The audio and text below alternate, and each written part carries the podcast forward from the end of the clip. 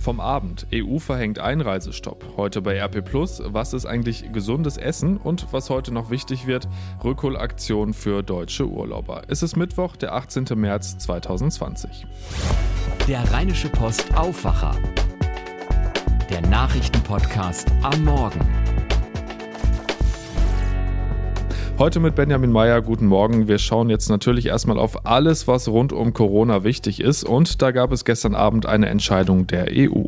Das wird also erfolgen, sodass zu dem zu der Reisewarnung, die wir heute ausgesprochen haben, die der Bundesaußenminister Heiko Maas ausgesprochen hat, jetzt noch diese Einreiserestriktion bestehen wird. Es gibt also einen Einreisestopp in die Europäische Union für Nicht-EU-Bürger. Darauf haben sich Bundeskanzlerin Angela Merkel und die anderen Staats- und Regierungschefs gestern Abend bei einem Videogipfel geeinigt. Ziel ist, wie bei eigentlich allen Maßnahmen im Moment, die Ausbreitung des Coronavirus zu bremsen. Das Ganze soll 30 Tage lang gelten und ab heute umgesetzt werden. Am Frankfurter Flughafen konnten Nicht-EU-Bürger schon gestern Abend nicht mehr einreisen. Auch hier bei uns in der Region werden wir heute die nächste Maßnahme ganz konkret merken, und zwar die Schließung des Einzelhandels. Da gab es gestern noch einiges an Hin und Her. Am Abend gab es dann aber eine klare Botschaft der Landesregierung. Der Einzelhandel wird ab heute grundsätzlich geschlossen. Es gibt aber natürlich Ausnahmen.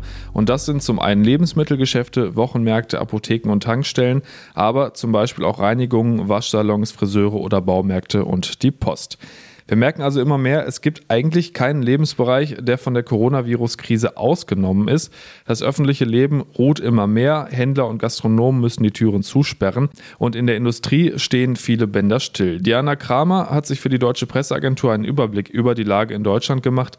Diana, wie schlimm ist denn die Situation im Moment für die Wirtschaft?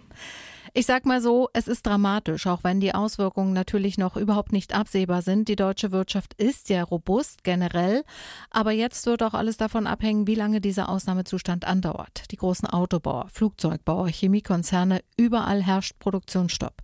Da, wo teilweise noch gearbeitet werden könnte, da fehlen Zulieferungen oder schlichtweg einfach auch die Abnehmer. Da, und das merken wir, glaube ich, alle, außer in den Supermärkten nämlich nirgends Kunden sind. Bleiben wir mal bei den Supermärkten. Da geht ja teilweise der Wahnsinn weiter, ne? Ja, leider, obwohl von allen Seiten ja immer wieder versichert wird, dass es keine Lieferengpässe geben wird. Heute hat es auch nochmal Ernährungsministerin Klöckner betont. Wir sind mit heimischen, mit hier angebauten Nahrungsmitteln und auch produzierten, verarbeiteten Nahrungsmitteln und Rohware sind wir gut äh, versorgt in Deutschland. Die Futterversorgung der Tiere ist gesichert, sodass auch Fleisch, Wurst und Milch ebenfalls weiter verfügbar sind. Also bei den Nahrungsmitteln ist alles sicher. Das zweite Thema ist ein anderes. Ich habe heute live erlebt, wie in einer Drogerie Toilettenpapier aufgefüllt wurde und ohne Scherz, ich wurde fast überrannt. Warum gerade diese Sorge so enorm bei uns ist, ich weiß es tatsächlich nicht. Wie ist das denn mit den Hamsterkäufen? Ist das so ein deutsches Phänomen? Offensichtlich ja. Unsere Kollegen in den anderen europäischen Ländern erleben das tatsächlich nicht so, auch wenn vereinzelt auch dort mal Läden leer gekauft sind. Und auch Stefan Gent, Hauptgeschäftsführer des Handelsverbandes Deutschland, wundert sich ein bisschen. Übrigens ist das in Italien offensichtlich gar kein Problem, sondern da haben wir ein sehr normales, vernünftiges Kundenverhalten in dieser doch sehr schlimmen Situation im Nachbarland ähm, und es funktioniert. Also deshalb der Appell, gleichmäßiger auch auf die Woche zu verteilen. Tja, vielleicht können wir uns ja in dieser Hinsicht tatsächlich ein wenig Gelassenheit von den Italienern abschauen. Ja, Gelassenheit wäre ein gutes Stichwort. Äh, man hört ja doch auch leider immer wieder von Corona-Partys. Ja, in mehreren Orten in Bayern musste die Polizei tatsächlich eingreifen und solche Partys auflösen. In Nürnberg haben sich zum Beispiel rund 100 Jugendliche im Stadtpark getroffen und ordentlich gefeiert mit Musik und Lichtanlage. Klar, es ist für alle Altersgruppen gerade eine komplizierte Lage. Großeltern vermissen die Enkel, sie können sich nur noch durchs Fenster zuwinken. Schul Schulkinder wissen nicht, wie lange sie ihre Freunde nicht sehen. Es ist für alle schwierig, aber öffentliche Partys, die sind dann einfach, glaube ich, tatsächlich der falsche Weg. Zumindest wenn ja der Grund für alle Maßnahmen ist, dass sich weniger Menschen anstecken sollen. Definitiv der falsche Weg. Vielen Dank, Diana, für den Blick auf ganz Deutschland. Und einen Schritt weiter als wir geht aktuell zum Beispiel Belgien. Da gilt ab heute eine fast dreiwöchige Ausgangssperre. Das heißt, raus darf man praktisch nur noch zum Supermarkt, zur Apotheke oder zur Bank. Soweit sind wir in Deutschland noch nicht. Trotzdem oder gerade deshalb gab es gestern aber auch nochmal eine ganz klare Botschaft von NRW-Ministerpräsident Armin Laschet. Und wir sehen viele Menschen, die schon zu Hause bleiben. Wir haben das in den Kitas und Schulen gesehen. wie verantwortlich Eltern reagiert haben. Aber wir sehen auch, dass viele noch nicht die Botschaft verstanden haben. Und deshalb heute noch einmal der dringliche Appell, bleiben Sie zu Hause und helfen Sie mit, das Virus einzudämmen.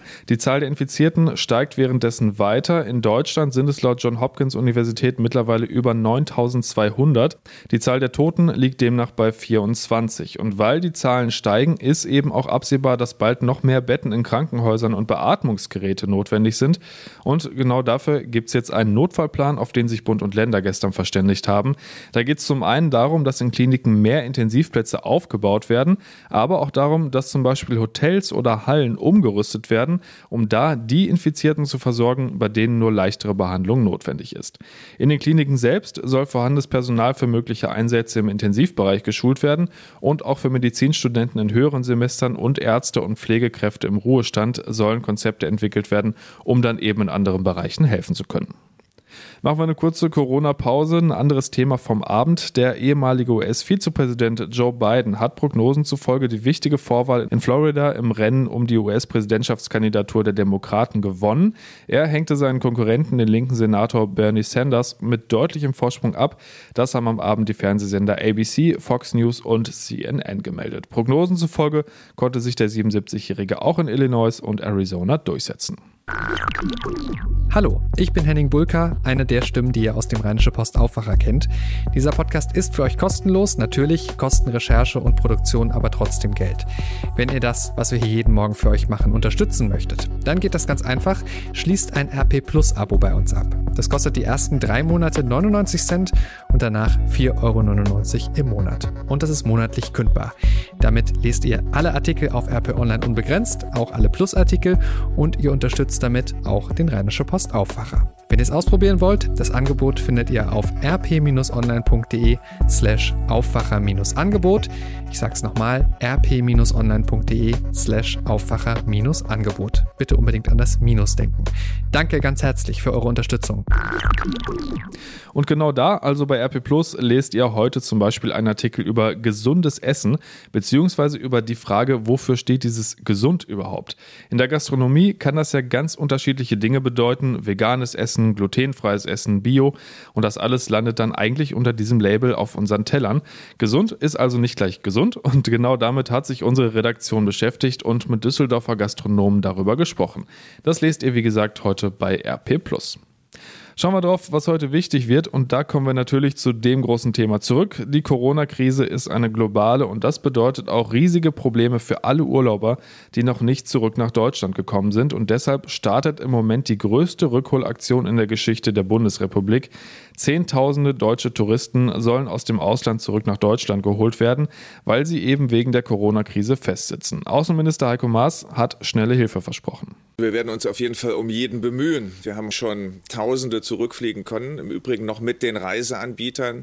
Es wird aber in den kommenden Tagen immer schwieriger werden, weil der Reiseverkehr in sich zusammenbrechen wird. Jan-Henner Reitze berichtet für die Deutsche Presseagentur aus Berlin. Jan Heiko Maas hat eine Luftbrücke angekündigt, mit der Betroffene nach Hause geholt werden.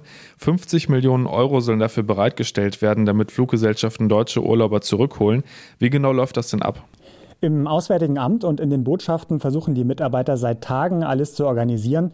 Die Rückholaktion ist gleichzeitig eine Art Krisenhilfe für Fluggesellschaften, die ja auch unter der Corona-Krise leiden.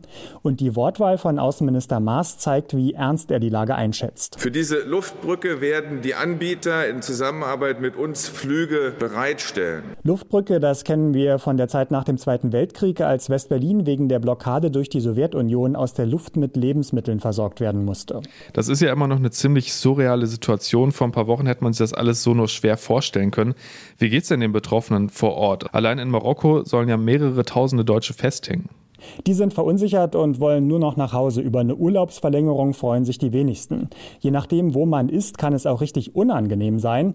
David Nihus aus Bayern sitzt zum Beispiel in Marrakesch in Marokko fest.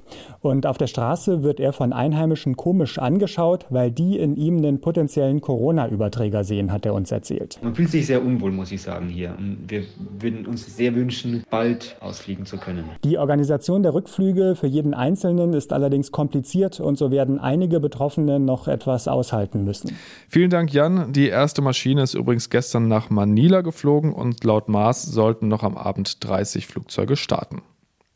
Ein großes Problem ist ja im Moment auch die Kinderbetreuung, beziehungsweise dass viele Eltern eben nicht mehr arbeiten können, weil sie sich wegen der Schließung von Schulen und Kitas zu Hause um ihre Kinder kümmern müssen.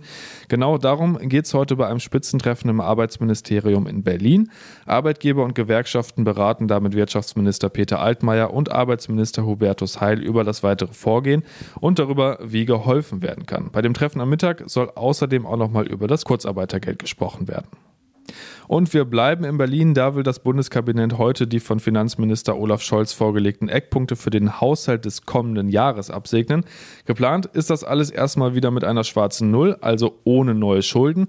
Dass es dabei wohl nicht bleiben wird, ist allerdings ziemlich klar. Die Folgen der Corona-Krise sind in den Plänen nämlich noch nicht berücksichtigt, da das Ministerium sie nach eigener Aussage derzeit nicht seriös einschätzen kann.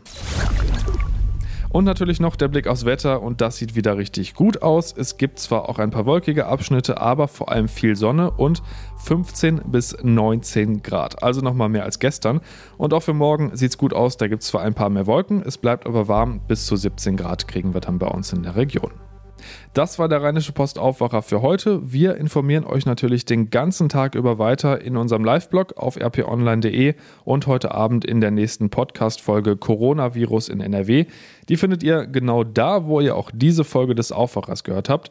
Bleibt gesund und bleibt, wenn es irgendwie geht, zu Hause. Ich wünsche euch einen schönen Tag. Bis bald. Mehr bei uns im Netz www.rp-online.de